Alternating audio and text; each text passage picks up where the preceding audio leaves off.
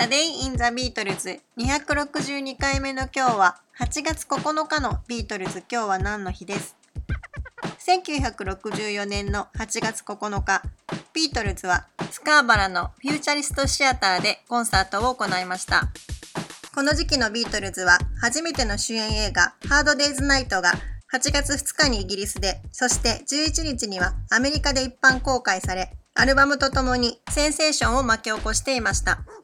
この日ビートルズはイギリスの北部ヨークシャーの海辺の保養地にあるスカーバルのフューチャリストシアターでコンサートを行いました。ビートルズがこのフューチャリストシアターで演奏するのは2回目で、1度目は前年の1963年の全英ツアーの時でした。この時のイギリスのツアーは1963年の11月1日から12月の13日まで行われていて、ビートルズがイギリス国内を長期にわたって巡回しています。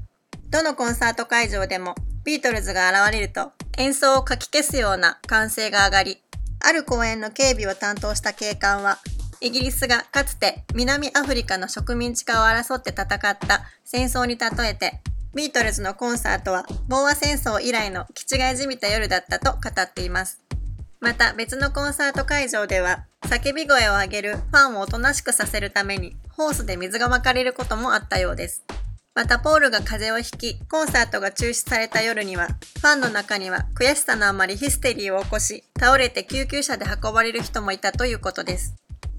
イギリスだけでなく、アメリカでもビートルズ旋風が巻き起こっていた1964年の8月、ビートルズは11日から Babies in Black を皮切りに、ビートルズフォーセールのアルバムのレコーディングを始めています。このレコーディングの様子は BBC テレビが撮影したということですが、ビートルズ側との交渉がうまくいかず、このフィルムは廃棄されてしまったそうで、とても残念です。